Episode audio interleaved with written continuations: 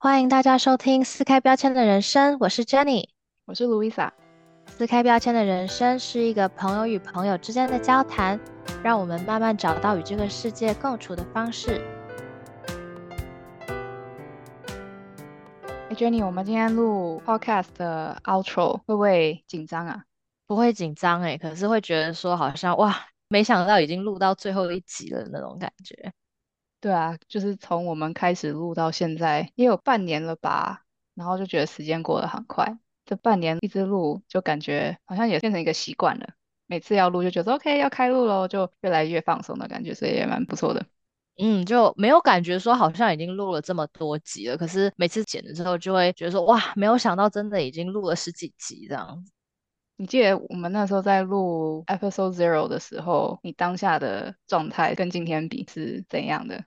我记得第一次录的时候很紧张，就很像以前上课的时候在做 presentation 那种感觉，就是哦很紧张，然后又要准备设备啦，然后又要把那个我们写的脚本弄出来，然后就是不知道说什么时候要接什么。现在就是整个很放松这样子，然后就想说，哎，等一下，然后就停一下，看一下说到底要讲什么，然后再回来。然后中间就会讨论讲说，哎，等等，我们刚才讲的那个点要怎么连接到下一个点，然后就是比较放松，就不会觉得说一定要一镜到底。而且我会觉得说，就是好像之前在录的时候会很担心说，哦，这样子讲会不会不好还是什么？然后现在就是哦，没关系，要是有讲错话，就是再重新讲一次，反正到最后成品出来是好的就好了。我记得那个时候。Episode Zero 在第一次录的时候，我们就是几乎是有点在朗读了，就是把想要说的那些点给答出来，然后录制的时候就是每个人各把自己的部分讲完，然后比较没有我们想要的那种聊天的感觉，所以当初也是尝试了几次才录出来，那个感觉是比较像闲聊啊，比较自然一点。那个时候其实第一次在录 episode zero 的时候，我还有点担心，想说该不会以后每一集都要这样子录很多次才可以到位吧？结果后来 episode zero 算是一个 test，然后之后就还蛮顺的。但是我记得我们第一集录了几次，然后我们录到第二集的时候，其实我那时候就有点担心，说哈，只录一次，确定这样就可以了吗？然后我还很担心的。当时我记得第一次剪 episode zero，我说哇，那真的是就真的很像是就是在朗读而已，完全没有那种聊天的感觉。然后我们也是试了几次之后，才真的试出我们真的想要的那种感觉。那个时候就是有先听一些其他 podcaster 的节目，然后找到一个 style 是我们觉得说，哎，这个好像还不错，就是比较 casual 一点的，就是有可能可以边通勤或是边做家事然后听的。最后有找到那个 tempo，觉得啊，终于 we did it。后来就是虽然一个星期录一集，但是我在剪 podcast 的时候也是。就是那种听人家说哦赶稿什么，我觉得啊怎么办啊？这个礼拜 deadline 快要到了，我还没剪完呢。然后自从我们真的开始一直有在 upload 然后，我记得我每个星期跟大家讲的话几乎都是一样，就说哦我今天又要剪 podcast，还有剩就多少时间要把 podcast 剪完这种。但是现在好像到了尾声，又觉得嗯其实剪辑还蛮好玩的。对啊，这剪辑的部分真的是 Jenny 完全 cover。很谢谢你，就是 花很多时间，因为录制就会花一些时间了，然后实际上剪辑就是要更花时间再去调整每一个部分，或者我们中间有可能有讨论要把它删掉啊，或者是拼凑等等的，所以就是 Thank you for taking that on。我觉得在做 podcast 的过程，对我来讲印象比较深刻的点，大概就是每一次可以跟 Jenny 一起讨论。刚开始其实也是没有马上就想好说全部的集数的主题要做什么，就是有可能边做然后边想，然后有时候在讨论一集的时候又会蹦出一个新的想法。我觉得就是从一个 idea 开始，然后问彼此很多问题，比如说用什么东西来录音啊，然后我们开头的音乐那是 Jenny 写的，还有要用什什么软体剪辑啊，什么图档设计啊，等等的，就是慢慢的找到解决的方法，我觉得还蛮有趣的这个过程。我们决定好题目了以后啊，就要开始写脚本。然后写脚本，我觉得最好玩的就是我们会一起想说，哦，可能我们这个题目想要讲出什么样的几个 point，然后每个 point 我们就会在发想说，我们要用什么样的故事来让这个 point 比较完整，来让大家比较能够了解说我们为什么要讲这个事情，或者是我们讲这个事情是因为什么。我就觉得说，真的是自己坐在家里想，有时候真的会想不到。但是当我们两个能够就是一起互相丢 ideas 啊，就很容易可以想出来。或者是我们以前有聊过什么，然后后来就会说，哎，那你可以用那个你上次讲的那个，就是我觉得这种互相就是丢 ideas 的感觉，会让我觉得哦，就是好像每次都不像我们在工作，比较像是说平常聊天，只是我们平常的聊天是能够做出一个 product 的那种感觉。我还有一个很喜欢的，耶，就是我们之前不是有录了一集，然后结果剪完以后，我们两个听完都不是很满意嘛。然后我们当下就决定说，OK，我们要紧急的想说有什么新的 ideas 出来录新的一集，然后我们马上就 jump in，然后全部又重新再录一次，短短的两个星期之内把它全部弄出来。然后我就觉得那个自己一个人的话，我应该是做不到这种事情。那个时候我就想说，哦，要再重新想一个 idea。这个 timeline 很赶，做得出来吗？但是就想说啊，那就试试看好了，因为我们是有 idea 的，就想说那就试试看。然后如果真的弄不出来的话，那也没关系啦，就是有尝试过。因为我们后来想出来那个主题也是蛮值得整理一些想法分享出去的，所以还好有做。嗯，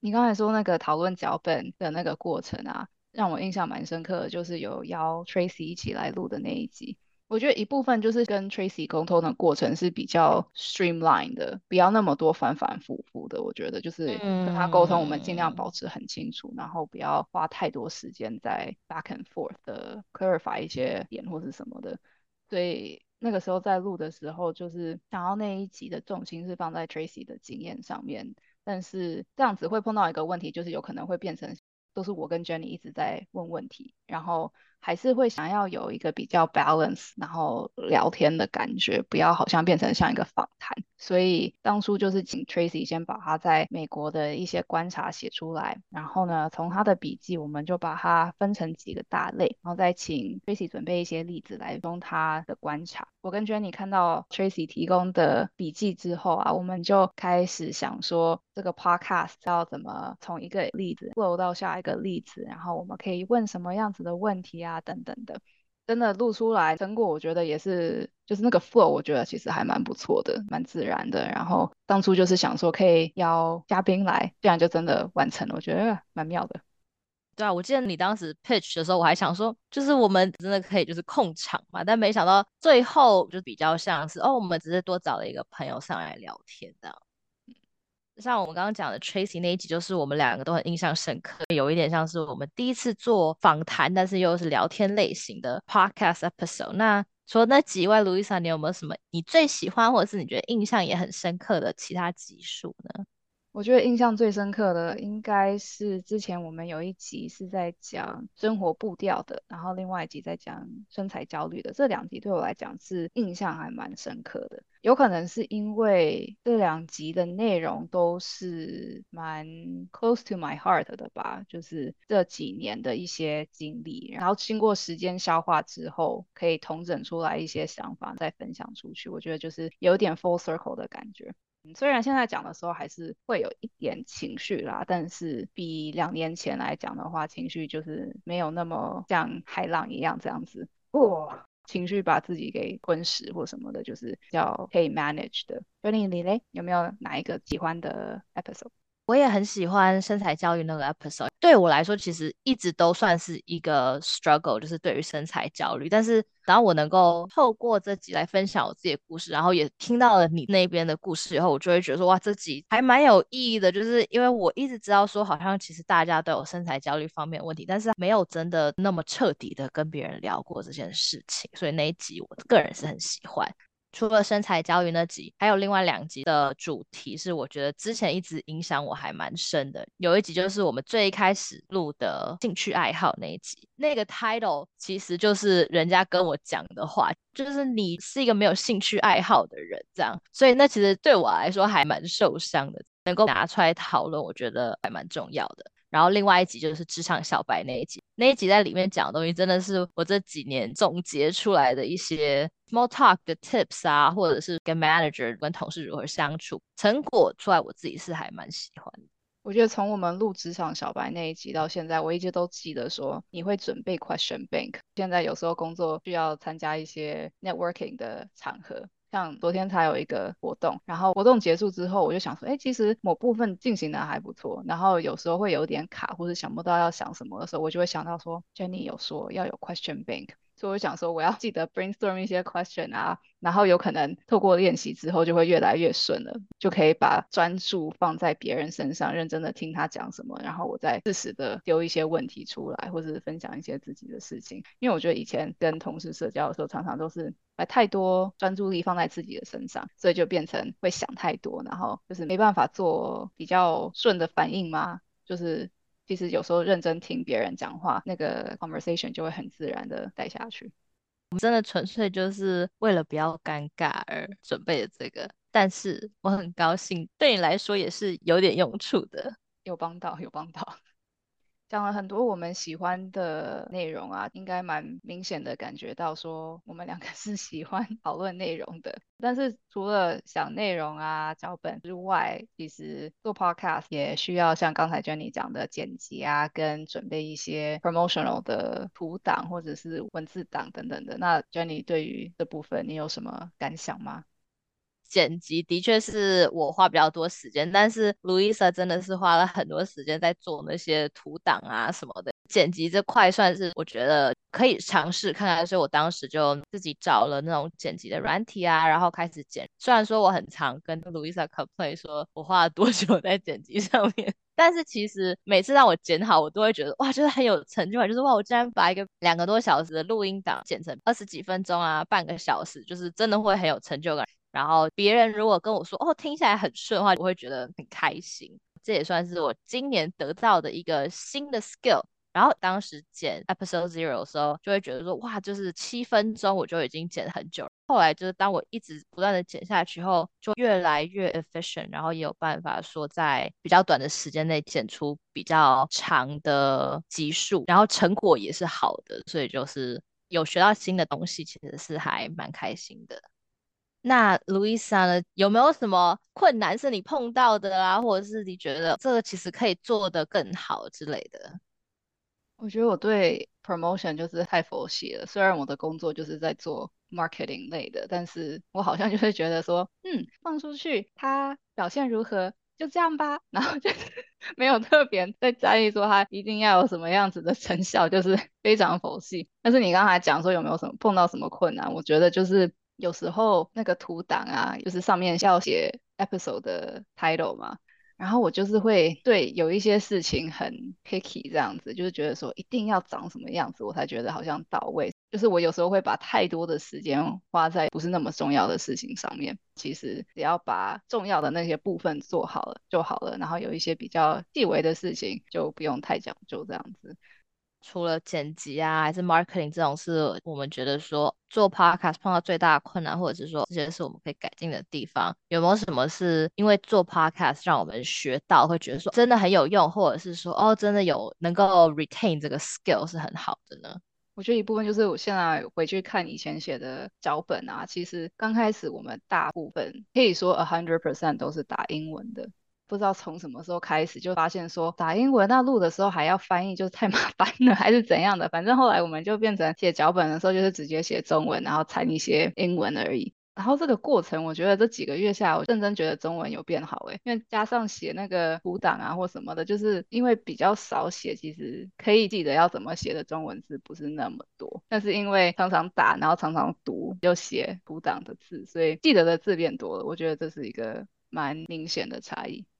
那我觉得你真的很厉害，就是我们录的时候，我常常有时候会直接问说：“哎，Louisa，这个字的中文怎么讲？”这样，然后一开始我们两个都很卡，但是我觉得后来我们就还蛮能够马上帮对方想出来那个翻译是什么。我也不记得是从谁开始，就是把脚本打成中文。但是我觉得可能是因为我们一开始用全部英文，然后突然要录中文就会卡。然后我常常会录到一半，打开 Google Translate 开始查，说怎么办？怎么办？这个字的那个中文到底是什么？所以到后来就是干脆直接用中文打。然后如果要翻译，就是提前先翻译。然后要是找不到翻译的话，赶快想别的字来代替。除了中文有变好以外，另外一件事情就是我们写出了。我们的 timeline，要是没有那个 timeline，我真的是剪不出来，我真的是没有办法在那个 deadline 这边剪出来。但是有那个 timeline，就是大概知道说，哦，我什么时候一定要剪出来，这样子后面的东西才能够推进，才能够进行。像我们讲有一集录完以后，突然发现啊不能用，要马上改的时候，那也能很清楚看出来说，那如果我们这一集要马上录、马上加进去的话，我们需要在什么时间之前完成？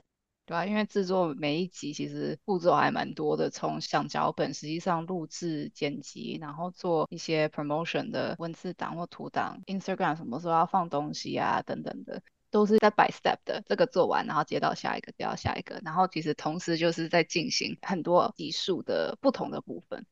其实我们在做 podcast 的时候啊，我们每一个 step 在一开始其实都花了还蛮多时间在研究，说哦要怎么样做会比较好这样子。但是我记得说当时 episode zero 出来，因为其实我们 episode zero 也录了两三次吧，但是出来的时候其实我并没有到很满意。但我觉得不是因为说我们讲的东西我不满意，而是因为当时我好像没有办法接受说哦我讲的东西被大家听到会是什么样子。所以我当时更多的应该是会害怕说哦，那如果人家听到的话会怎么办？但是后来啊，就会越来越对我们做的每一集感到满意，会觉得说哦，我们这录制的东西真的是有意义、有内容的啊。所以像前两集我们录的时候，我就会跟卢伊莎说，哎，我觉得今天录的还不错，这集剪出来应该会是好的这样子。对，我记得我第一集，我觉得对于 release podcast，我花比较多时间才感觉比较 comfortable。录到中间的集数的时候，我才慢慢觉得说，哦，我这集放出去我还蛮 excited 的。慢慢的，对于做 podcast 啊，我们分享的内容越来越有自信心吧。那我觉得其实一部分也是我们在录制的时候都蛮会鼓励彼此的，就说，哎，你刚刚那讲超好的耶，然后说你这 idea 很好哎，然后什么的，就是这样子 validate 跟 reaffirm 彼此，让我觉得有两个人一起做 podcast 还蛮不错的。其实我觉得我们两个很像，就是我们很容易发现对方的闪光点，但是对于我们自己讲的东西，都会保持着一个怀疑的态度。就比如有时候你写什么，就是说哦，你写的很好啊，为什么要删掉？就我觉得是因为这样会让我们真的觉得说哦，所以好像其实我们讲的东西是真的有内容的，而不是就是瞎聊。我们从开始做 podcast 到现在，一直有一个是我们在练习的事情，就是怎么样有效的表达自己的想法。记得我们好像录完第一集、第二集的时候，我跟你说过，就是说，哦，我觉得我们两个在讲故事的时候，好像有一点平淡，然后没有重点。然后我还有说，就是说，哦，我们是不是应该要加一点什么啊？或者是说，先讨论好说我们要讲什么样的故事，让它变得更 interesting 一点，这样子。我们后来都有做到，所以后来至少我自己在剪的时候，我不会好像听一听，然后就 zone out。记得有一次，好像我要分享一个故事，然后我自己都觉得那个。阐述的方式不是很清楚，然后我记得那一次我们在讨论那个脚本的时候，你就问我一些问题，就说哦，所以你这个时候是怎样？哦，那为什么会这样子？然后就是问我一些问题来理解那个经历的整个来龙去脉。然后我觉得，因为你有问那些问题之后，实际上在录制的时候就是比较清楚，比较有铺陈啊，有起承转合等等的，所以我觉得后来那个经历分享出去是比较清楚的，因为有讨论。觉得很多时候我们在讲故事的时候，因为我们是当事人，所以我们知道发生什么事情，所以讲出来的时候可能会有一点这边少一点，这边漏掉一点。但是当我们先跟对方讲了一次以后，对方就会很清楚的点出说，哦，这边就是他可能听不太懂，或者是这边他觉得需要多加一点东西，才会让这个故事听起来更完整。然后写出来后，我们还可以就是再重新整理，说要怎么样那个整个 flow 会比较好这样。那我觉得表达能力就是持续在练习的。有时候如果可以比较的清楚表达自己想要分享的看法的话，那听的人也是比较容易可以抓到重点啊。所以就是多练习，然后希望以后可以进步。我觉得我们已经比之前进步了。有啦，有，应该是有有吧？有的，有的。这集是我们的 outro，因为其实我们当时在计划的时候啊，也是以一个 project 的形式在计划这个 podcast。一开始的时候也没有特别计划说会录制几集，然后我们想说现在就是年底也算是一个很好的一个时间，可以先画下一个逗号。然后为什么我们没有觉得说这会是句点？是因为我们之后也有可能会再回来，然后继续分享我们的生活。